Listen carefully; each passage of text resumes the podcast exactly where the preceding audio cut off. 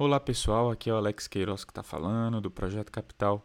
Nós estamos em uma série de mensagens chamada A Luz da Eternidade. Essa é a terceira mensagem e hoje falaremos sobre o sofrimento à luz da eternidade. Eu queria começar te contando uma história. Quando eu era seminarista, eu fiz cinco anos de seminário lá em São Paulo e enquanto eu estudei no seminário, aos finais de semana, eu trabalhei em uma igreja e em uma das minhas primeiras experiências ministeriais, eu fui pastor de adolescentes. E eu me lembro uma vez que eu queria mostrar para os adolescentes o que era a nossa vida terrena se comparada é, com o que aconteceria depois, com a nossa vida, com a eternidade, com a vinda de Cristo Jesus. Eu peguei um liquidificador e comecei a colocar coisas muito nojentas. E o que eu levei? Eu levei uma caixa de bombom. E eu o desafio era: quero saber quem tem coragem de tomar é, tudo que a gente vai bater aqui nesse liquidificador em troca dessa caixa de bombom. adolescente é tudo maluco, né? Acreditem ou não, eles tomaram. E eu nem vou falar as coisas nojentas que eu coloquei aqui, porque eu quero que você ouça essa mensagem até o final. Então, e eu sei que eles tomaram em troca de uma caixa de bombom. Certamente, se você me oferecesse um, um copo com aquela bebida horrorosa em troca de uma caixa de chocolate, eu jamais beberia. Entretanto, se alguém falasse assim: olha, é, se você tomar esse copo com coisas nojentas, eu vou te dar um computador. Aí talvez eu pensasse: opa, agora o negócio ficou mais atraente. Será que eu tomo ou não tomo? E aí, vamos aumentar então o prêmio. Olha, se você tomar esse negócio, você vai ganhar um carro zero. Nossa, agora eu vou tomar esse negócio de qualquer jeito. E para aquelas pessoas que são mais chatas, né? De, de mais resistentes ao desafio, é, imagine que você vira e fala: então tá, você não quer tomar em troca de um carro, deixa eu te falar, vou te dar um milhão de reais. Eu duvido que uma pessoa não tomaria. Eu duvido. Sabe por quê? Porque você vale a pena você trocar é, aquele momento ruim de tomar uma coisa horrorosa por alguns minutos não são nada se, se a gente comparar com o prêmio. O prêmio vale a pena. Ok? E aonde eu estou querendo chegar? Porque é exatamente assim que a Bíblia nos faz enxergar os sofrimentos terrenos presentes. A Bíblia nos mostra que os sofrimentos aqui e agora não são nada quando comparados com a eternidade. E a Bíblia não utiliza essa ilustração do liquidificador. Definitivamente não. A Bíblia utiliza uma ilustração muito mais apropriada. A Bíblia fala sobre dores de parto. Imagine uma pessoa que começa o trabalho de parto. E não sei se você já conheceu alguém, se você já viu alguém em trabalho de parto. Antes de começar realmente as contrações que que vão dar à luz à criança, existe as, existem as contrações de treinamento. Então começa devagarinho, a, a, mulher começa a sentir as dores na barriga até o momento em que vai nascer o neném. E eu não sei se você também já viu uma, uma pessoa dando à luz, mas as dores de parto, elas são realmente muito grandes. Elas são terríveis. Mas quando uma mãe pega a criança no colo, aquela dor, apesar de ter sido intensa, grande, ela não é nada comparada com a experiência de pegar o neném no colo e a alegria de ter a criança nos braços. E é exatamente essa ilustração que a palavra de Deus utiliza. Ela é utilizada tanto em Mateus 24, quando Jesus fala sobre a perseguição que sobrevirá antes da volta de Cristo Jesus e também em Romanos 8. A gente vai ver então que os nossos sofrimentos presentes não são nada se comparado à alegria que nos aguarda, à alegria que nos está proposta. Eu queria começar então falando um pouquinho sobre a vida de Paulo. Eu queria ler para vocês Olha, eu queria ler para vocês o sofrimento de Paulo, o que Paulo fala sobre tudo que ele passou. Lá em 2 Coríntios, capítulo 11, versículos 23 a 27, diz assim: Eu fui encarcerado mais vezes, fui açoitado mais severamente, exposto à morte repetidas vezes. Cinco vezes recebi dos judeus trinta e nove açoites, Três vezes fui golpeado com varas, uma vez apedrejado, três vezes sofri naufrágio, passei noite e dia exposto à fúria do mar. Estive continuamente viajando de uma parte a outra, enfrentei perigos nos rios, perigos nos assaltantes, perigos de compatriotas, perigo dos gentios, perigos da cidade, perigos no deserto, perigos no mar e perigos dos falsos irmãos. Trabalhei arduamente, muitas vezes fiquei sem dormir, passei fome eu passei sede e muitas vezes fiquei em jejum, suportei frio e nudez. Mas sabe o que é mais impressionante? O que Paulo fala no versículo 30 desse texto. Ele fala assim: Olha, se devo me orgulhar, se devo me alegrar em alguma coisa, que seja nas coisas que mostram a minha fraqueza. Que coisas são essas? Os meus sofrimentos. E se você perceber no capítulo seguinte, ele vai falar exatamente isso. Eu vou me gloriar nas minhas fraquezas, nas minhas dores, nos meus sofrimentos, porque quando eu sou fraco, então que sou forte. O que leva uma pessoa a falar, olha, eu consigo me alegrar no sofrimento, eu consigo me alegrar na fraqueza? A pergunta é: o que aconteceu com Paulo que o levou a renunciar à sua vida, a sofrer aqui nessa terra em prol do Evangelho e do nome de Jesus? Olha só o que ele fala lá em Romanos capítulo 8, versículo 18. Ele diz: Considero que nosso sofrimento de agora não é nada comparado com a glória que ele nos revelará mais tarde. Pega esse versículo, eu acho que esse é o versículo chave. A gente vai estudar Romanos capítulo 8, mas esse é o versículo chave da mensagem de, 8, de hoje. Considero que nosso sofrimento de agora não é nada comparado com a glória que ele nos revelará mais tarde. Gente, todos nós vamos sofrer. O sofrimento é inevitável para todo ser humano, porque nós vivemos em uma criação que foi criada de maneira perfeita, mas experimentou a queda. Gente, nós vivemos num mundo caído, num cosmos caído, nós vivemos entre seres humanos com natureza caída, pecaminosa. Então nós vamos experimentar o sofrimento por causa do pecado. A questão é como passaremos pelo sofrimento. E sabe o que é interessante? Porque a maneira como você passa pelo sofrimento depende da sua compreensão de propósito de vida, da causa da sua vida. Quando uma pessoa ela abraça uma causa intensamente, verdadeiramente, essa pessoa ela está disposta a sofrer por aquela causa. Uma pessoa, quando ela abraça um propósito de vida, ela é capaz de dar a sua vida e se submeter a, a sofrimentos reais, sinceros, em prol daquela causa. Por quê? Porque a causa é maior do que o seu sofrimento. E Paulo, ele abraçou a causa do evangelho. Paulo, ele abraçou a causa do evangelho. E hoje a gente vive um evangelho muito centrado no homem. Hoje as pessoas vão para a igreja para tentar se sentir amadas e especiais. As pessoas não sabem mais do que se trata o evangelho. Entretanto, olha o que Jesus disse lá em Lucas capítulo 9. Ele disse assim: Jesus dizia a todos: Se alguém quiser acompanhar-me, se alguém quiser seguir-me, negue-se a si mesmo, tome diariamente a sua cruz e siga-me. Pois quem quiser salvar a sua vida perderá, a perderá, mas quem perder a vida por minha causa, este a salvará.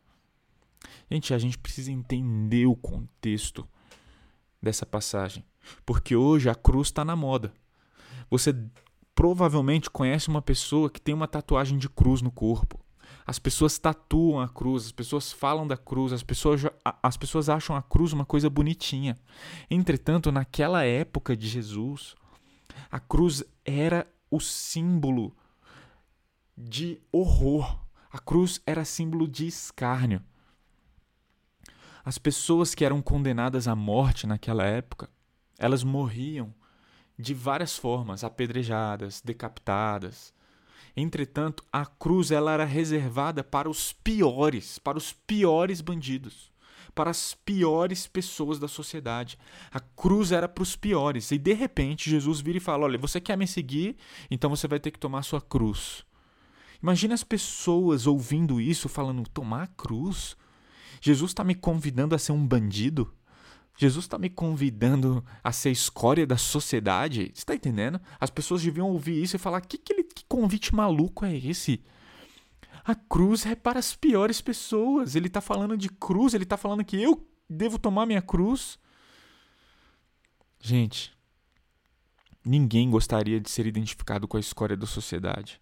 Abraçar a cruz é deixar de lado a sua vida e abraçar o plano cósmico de Deus. É negar-se a si mesmo, é tirar você do trono, é tirar você do centro. Paulo ele fez isso. O que aconteceu com Paulo que o dispôs a sofrer coisas terríveis por causa de Cristo Jesus? Ele abraçou a causa do evangelho, não esse evangelho que muitas vezes é pregado de maneira equivocada, que parece que é sobre nós. Gente, as pessoas acreditam num evangelho que parece que é, Jesus quer mudar a nossa vida aqui e agora, e não é esse o convite do evangelho. O evangelho nos chama a morrer. O evangelho ele quer nos tirar do centro da vida coloca, nos coloca, o evangelho nos coloca dispostos a renunciar tudo que temos, conforto, segurança, prazer, alegrias terrenas, em prol de uma causa maior. Por isso Paulo foi capaz de passar por tantas coisas e sofrer em nome de Cristo Jesus. Abraçar a cruz é deixar de lado a sua vida e abraçar um plano cósmico dele, essa sua vidinha, esse plano da sua vida e abraçar o plano maior de Deus. E quando você abraça o plano cósmico de Deus, seu microcosmo começa a ter sentido. E eu queria te mostrar o que significa abraçar a cruz através de uma história. Eu, eu vou ler o trecho de um livro chamado Sigmund, do David Platt, no capítulo 1 eu queria que você prestasse atenção nessa leitura que eu vou fazer agora, ok? Diz assim: Imagine uma mulher chamada Ayan. Ayan faz parte de um povo que se orgulha de ser 100% muçulmano, pertencer à sua tribo a ser muçulmano. Tanto a identidade pessoal dela quanto sua honra familiar, seus relacionamentos e sua posição social são aspectos intimamente entrelaçados com o islamismo. Simplificando, se ela algum dia abandonar sua fé, imediatamente perderá a vida. Se a família de Ayan eventualmente descobrir que ela não é mais muçulmana, cortará sua garganta sem questionamento ou hesitação. Agora imagine-se conversando com ela sobre Jesus. Você começa dizendo-lhe o quanto Deus a ama, a ponto de enviar seu único filho para morrer por seus pecados na cruz como seu salvador. Enquanto fala, você sente o coração de Ayan sendo amolecido e inclinado para o que está sendo dito. Entretanto, ao mesmo tempo, você sente que o espírito dela treme ao imaginar o que lhe custaria seguir Jesus. Com temor nos olhos e fé no coração, ela pergunta: Como posso me tornar cristã? Há duas opções de respostas para Ayan. Você pode dizer a ela que ela simplesmente precisa fazer uma oração. Faça uma oração e você vai ser salva, e nada mais é necessário. Mas a segunda opção é dizer a verdade. Você pode dizer para Ian que o Evangelho de Deus a está chamando para morrer, literalmente. Morrer para a sua vida, morrer para a sua família, morrer para os seus amigos, morrer para o seu futuro. E ao morrer, viver. Viver em Jesus viver como membro de uma família global que inclui todas as tribos, viver com amigos de todas as eras, viver em um futuro onde a alegria durará para sempre. Ayan não é uma pessoa imaginária. Ela é uma mulher real que conheci e que fez uma escolha real de se tornar cristã, de morrer para si e viver para Cristo, custe o que, o, o que custar. Por causa de sua decisão, foi forçada a abandonar sua família e se isolar dos amigos.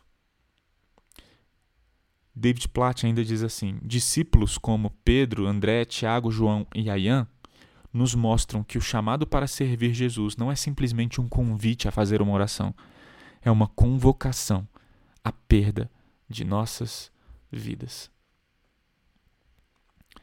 Você percebe a gente vive num contexto ocidental que parece que seguir a Cristo não custa nada para nós. Entretanto, seguir a Cristo é uma decisão de abraçar uma causa maior do que a sua. Seguir a Cristo, abraçar a causa do Evangelho, pressupõe uma disposição de negar a si mesmo, tomar a cruz diariamente, dia após dia, perder a sua vida e seguir a Jesus. Enquanto você não entender o Evangelho dessa forma, você nunca vai entender a, a perspectiva de Deus através do sofrimento dessa era presente. O Evangelho nos conduz a sofrer, mas não com pesar, não com tristeza. Gente, o cristão não é uma criatura masoquista. Não. Não existe prazer no sofrimento. Paulo ele não tinha prazer em sofrer. Não é bom sofrer, ninguém. Mesmo assim, o evangelho nos ensina a sofrer com alegria e a sofrer com esperança. Entende? Se você entender a causa do evangelho, a maneira como você sofre aqui na terra, é diferente. Lembre-se do que eu disse. O sofrimento ele é inevitável para todas as pessoas. Entretanto, para as pessoas que abraçaram a causa do evangelho, o sofrimento ele é carregado de alegria e você pode dizer como Paulo, como ele disse no versículo 30, eu me orgulho. Eu me orgulho nessas coisas, no sofrimento que mostram a minha fraqueza.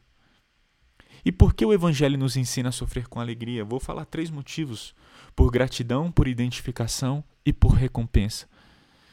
Olha o que Paulo disse lá em Filipenses capítulo 1, versículos 27 e 29. Não importa o que aconteça, exerçam a sua cidadania, a sua cidadania de maneira digna do evangelho de Cristo. Versículo 29. Olha o que Paulo diz: "Pois a vocês foi dado o privilégio de não apenas crer em Cristo, mas também de sofrer por ele." Paulo fala que sofrer por Cristo Jesus é um privilégio. Ele sofre com alegria, ele sofre com gratidão ao que Cristo fez. Sabe por quê? Porque existe uma maneira digna de viver o Evangelho. Quando você abraça a causa de Cristo Jesus, você é grato pelo que Cristo Jesus fez por você. Quando você entende o sacrifício de Jesus, você tem tanta gratidão no seu coração que você é capaz de sofrer em prol dele. E você não vê o sofrimento você não vê o sofrimento como algo com pesar. Você passa pelo sofrimento como privilégio. Você passa pelo sofrimento com alegria e esperança. Porque você entende que essa vida não é nada, o sofrimento de agora não é nada se comparado ao dia em que desfrutaremos da glória plena de Cristo Jesus não é nada que se comparado com o dia em que Cristo Jesus vai voltar e reinar aqui nessa terra. Primeira razão, porque o Evangelho nos ensina a sofrer com alegria, por gratidão e também por identificação. Olha o que Jesus disse lá em João capítulo 15, versículo 20. Lembrem-se dessas palavras que eu lhes disse: Nenhum escravo é maior do que seu senhor. Se me perseguiram, também perseguirão a vocês. Nós vamos passar por perseguições. E se não estamos passando, passando por algum tipo de perseguição, tem alguma coisa errada. Sabe por quê? Porque o mundo odeia os valores e princípios de Deus. O mundo odeia essas coisas. E por isso nós estamos dispostos a sermos perseguidos. Bem-aventurados os pobres, os, os, os humildes, os perseguidos. Bem-aventurados aqueles que abandonam a sua vida. Bem-aventurados aqueles que abraçam a causa do Evangelho, negam-se a si mesmo, tomam a cruz e seguem a Jesus. Bem-aventurados os que perdem a sua vida. Nós fomos chamados a sofrer aqui nessa terra, aqui nessa era presente na convicção de que a era que está por vir é cheia de alegria, esperança e triunfo e glória. O Evangelho nos ensina a sofrer com alegria, por gratidão, por identificação e por recompensa. Vou repetir. Romanos capítulo 8, versículo 18. Considero que nosso sofrimento de agora não é nada comparado com a glória que ele nos revelará mais tarde. Mas você precisa entender o Evangelho. O Evangelho não é boas novas de uma vida melhor no tempo, na era presente, no século presente. Não.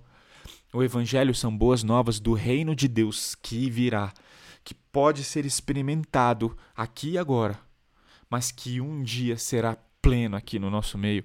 Paulo ele está falando disso. Considero que o sofrimento de agora não é nada com a, se comparado com a glória que há de ser revelada. Que glória é essa? O dia em que Cristo Jesus voltará para realmente julgar todas as coisas e restaurar todas as coisas.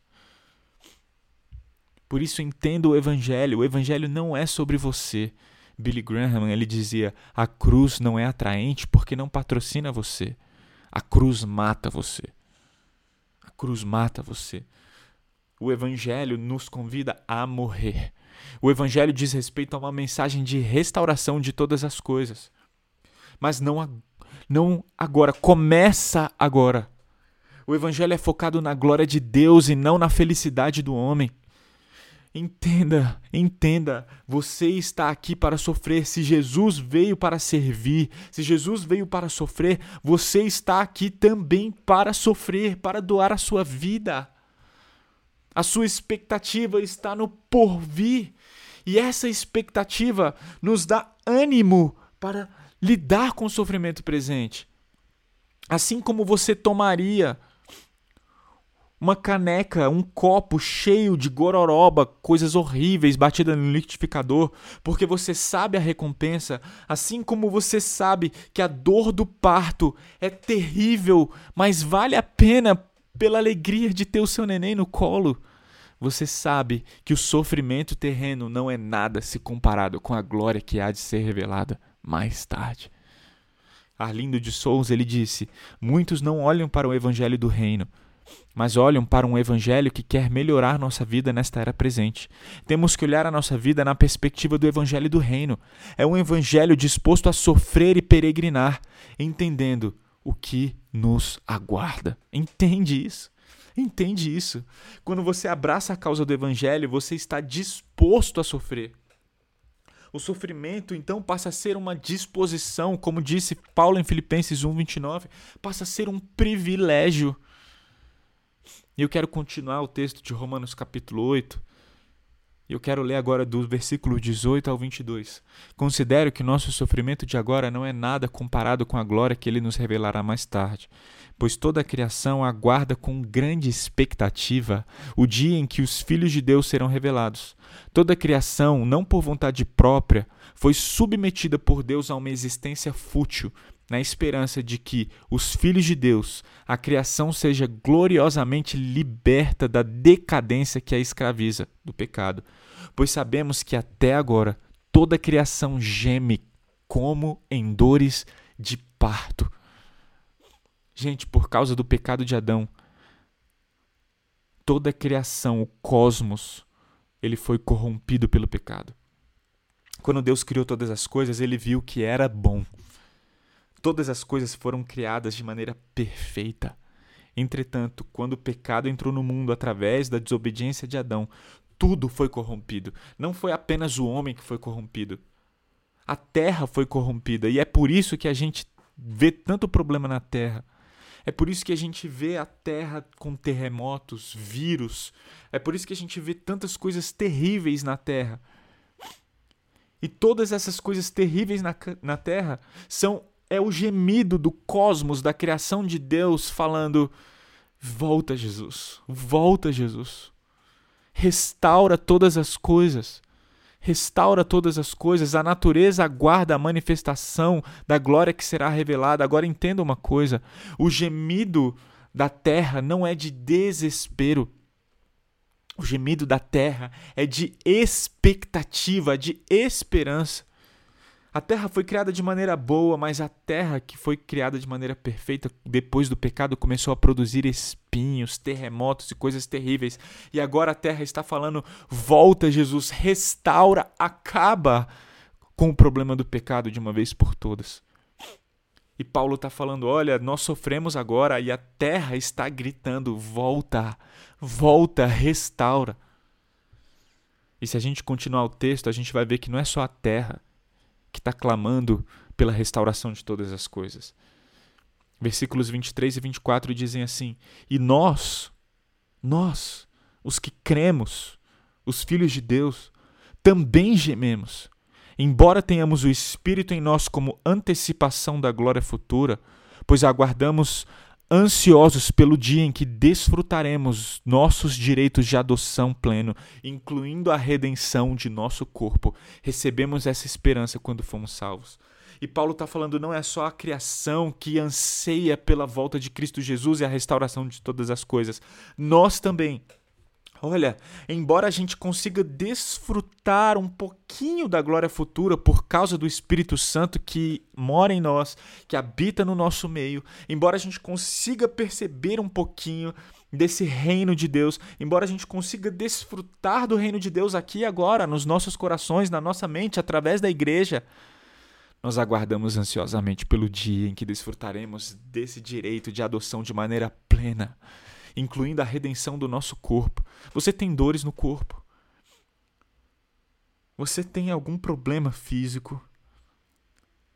Paulo, ele tinha expectativa, ao invés de sofrer por causa das dores físicas, falando: "Ai, ó céus, ó terra, ó Senhor, por que o Senhor me permitiu isso?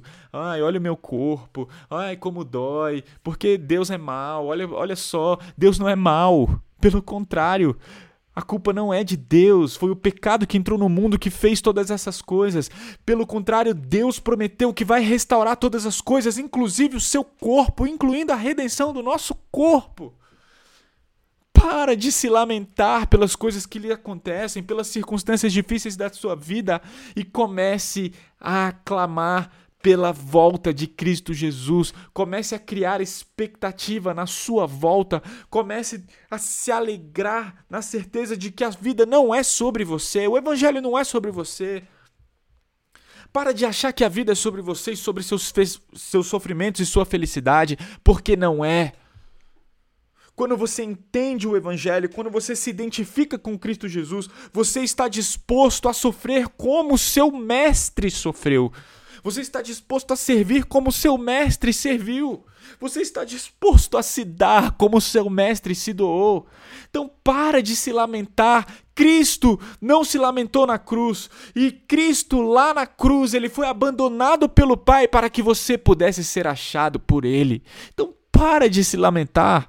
Para de ficar olhando para as suas circunstâncias. Para de ficar olhando para os os problemas terrenos e momentâneos, porque todos esses problemas não se comparam com a glória que será revelada quando Cristo Jesus voltar.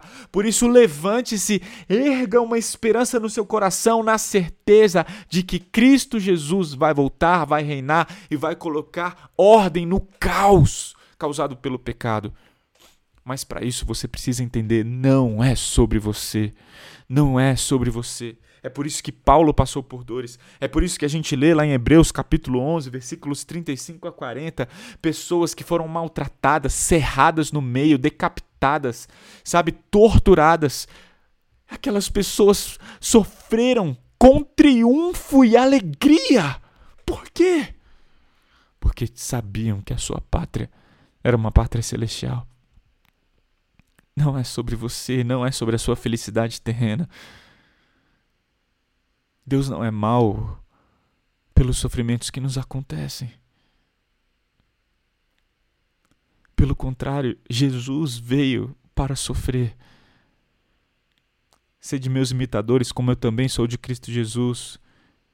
Pois, mesmo sendo Deus, não teve como usurpação ser igual a Deus.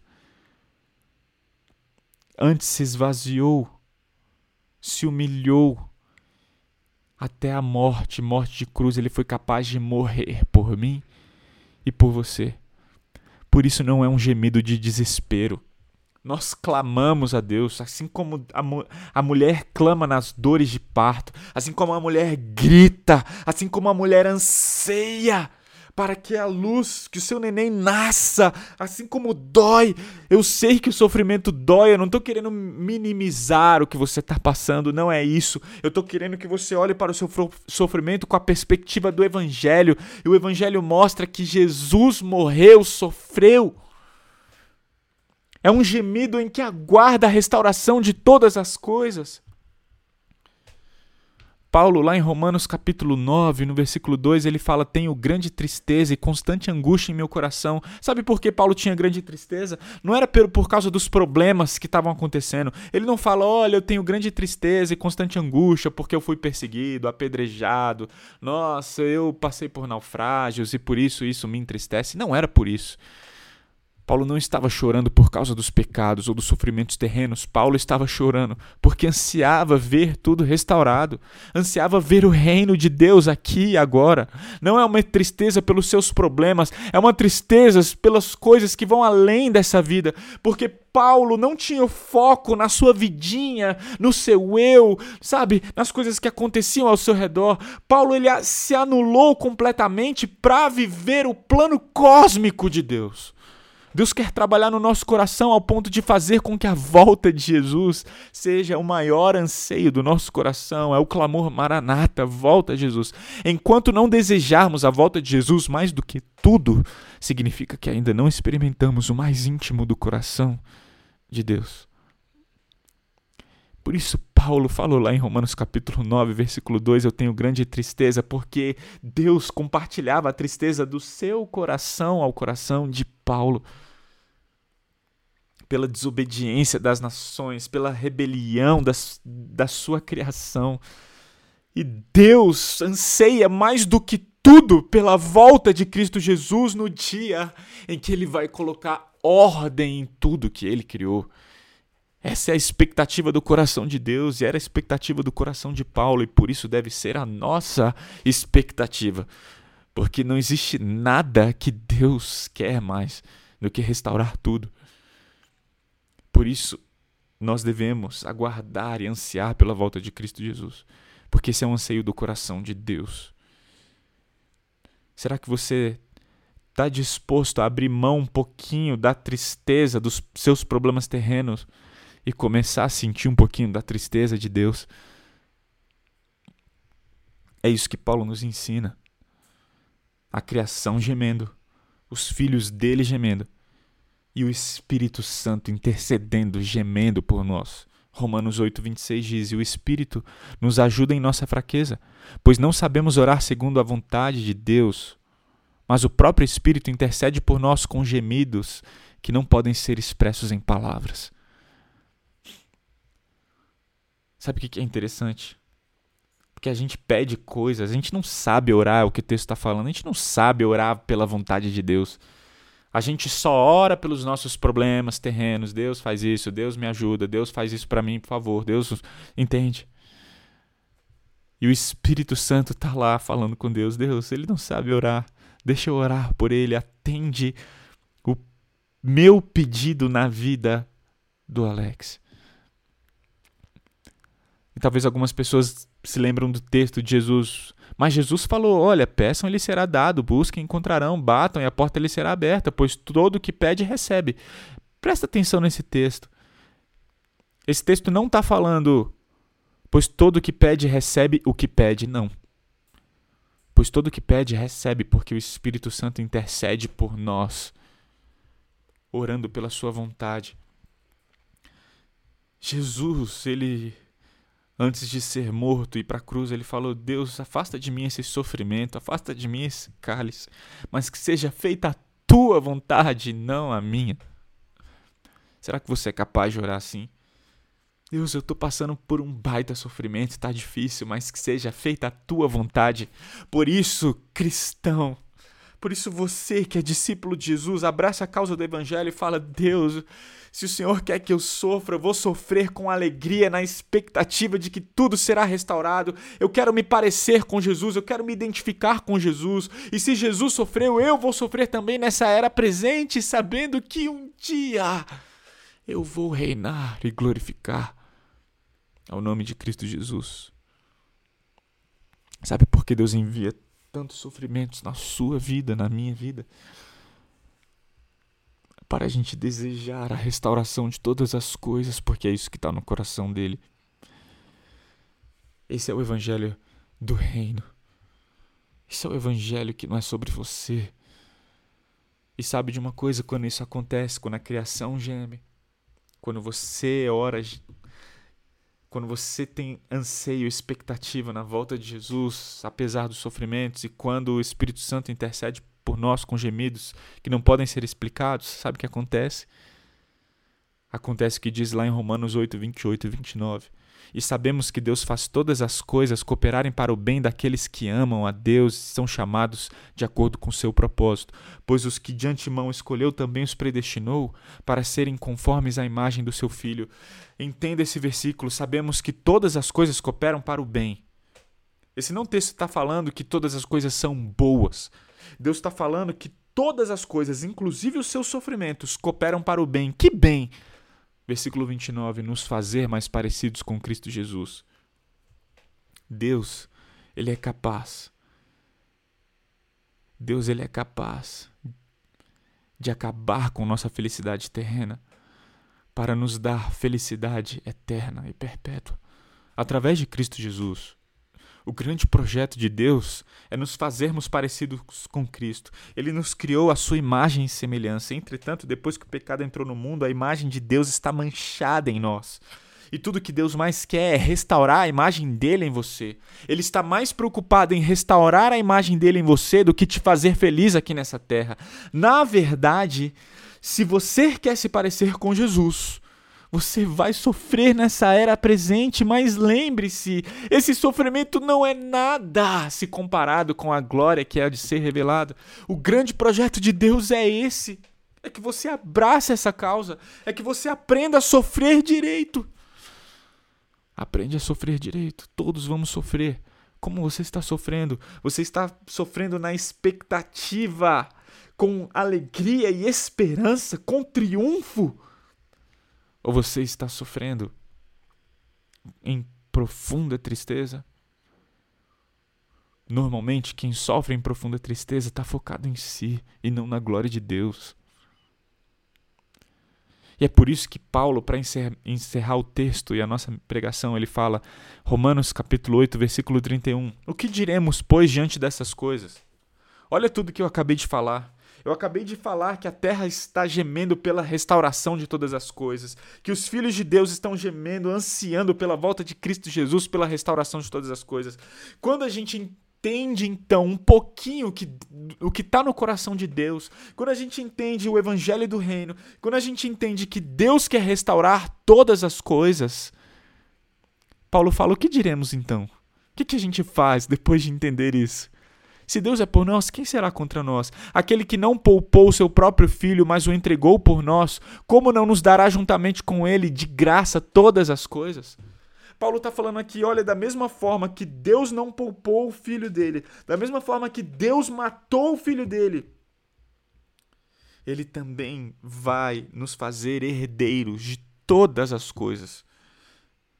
Com toda a convicção e certeza com toda convicção e certeza, a gente pode ter a certeza que Deus vai restaurar todas as coisas e vai cumprir o que ele prometeu. Por quê? Porque ele não negou o seu filho. Aquele que não poupou o seu próprio filho, não nos dará juntamente com ele de graça todas as coisas. Deixa eu te falar sobre o evangelho. O evangelho, ele fala algo terrível sobre nós. O verdadeiro evangelho, ele fala, olha, você é pecador, você está condenado. Mas o verdadeiro evangelho, ele fala de um Deus que mandou Jesus para se sacrificar no nosso lugar e para nos trazer perdão, para nos reconciliar com Deus através do sacrifício de Cristo Jesus. E o sacrifício de Cristo Jesus não apenas nos salva para o céu, o sacrifício de Cristo Jesus restaura todas as coisas, resolve o problema do pecado no nosso, no nosso coração, restaura o problema do homem com a criação, o problema do homem com o homem, o problema do homem com Deus. Em Jesus, todas as coisas, todas as coisas criadas são reconciliadas com Deus. Aquele que não poupou seu próprio filho, não nos dará juntamente com ele de graça todas as coisas. Quem fará alguma acusação contra os eleitos de Deus? É Deus quem os justifica. Quem os condenará? Foi Cristo Jesus que morreu. Ninguém pode te acusar de algo. Nós temos a certeza certeza que somos salvos por causa de Cristo Jesus. Nós temos a certeza que somos amados por causa de Cristo Jesus. Jesus ele veio aqui, ele era Deus, ele estava na criação, ele é eterno, mas ele se fez homem para morrer no meu e no seu lugar. E se Jesus não tivesse morrido, a cruz seria nossa. Jesus tomou uma cruz que não era dele, para que eu e você pudéssemos viver. Se Jesus não tivesse morrido no nosso lugar, nós não viveríamos para sempre ao lado de Deus. Quem os condenará foi Cristo Jesus que morreu e mais, ele ressuscitou, está à direita de Deus e também intercede por nós. Ah, Jesus, ele está ao lado de Deus, mas ele vai voltar para reinar aqui na terra. Quem nos separará do amor de Cristo? Será tribulação, angústia, perseguição, fome, nudez, perigo ou espada? O que pode nos separar do amor de Cristo Jesus? Será que se você passar por perseguição, o amor de Jesus vai diminuir por você? Não existe nada que pode te separar do amor de Cristo. É por isso que Paulo ele fala no versículo 36 de Romanos 8, como está escrito: Por amor de ti enfrentamos a morte todos os dias. Somos considerados como ovelhas destinado ao, ao matadouro. Paulo ele está falando, olha, nós entregamos a nossa vida, enfrentamos a morte e nos entregamos como sacrifício em prol daquilo que Cristo Jesus fez por nós, por gratidão, por identificação e entendendo a recompensa. Por isso, nós teremos uma perseguição, nós seremos perseguidos, nós passaremos por sofrimento. Sabe para quê? Para você se livrar do seu conforto, para você parar de pensar na sua vida. para você parar de achar que é um discípulo de Jesus, querendo segurança, conforto, que Deus atenda todos os pedidos e desejos do seu coração.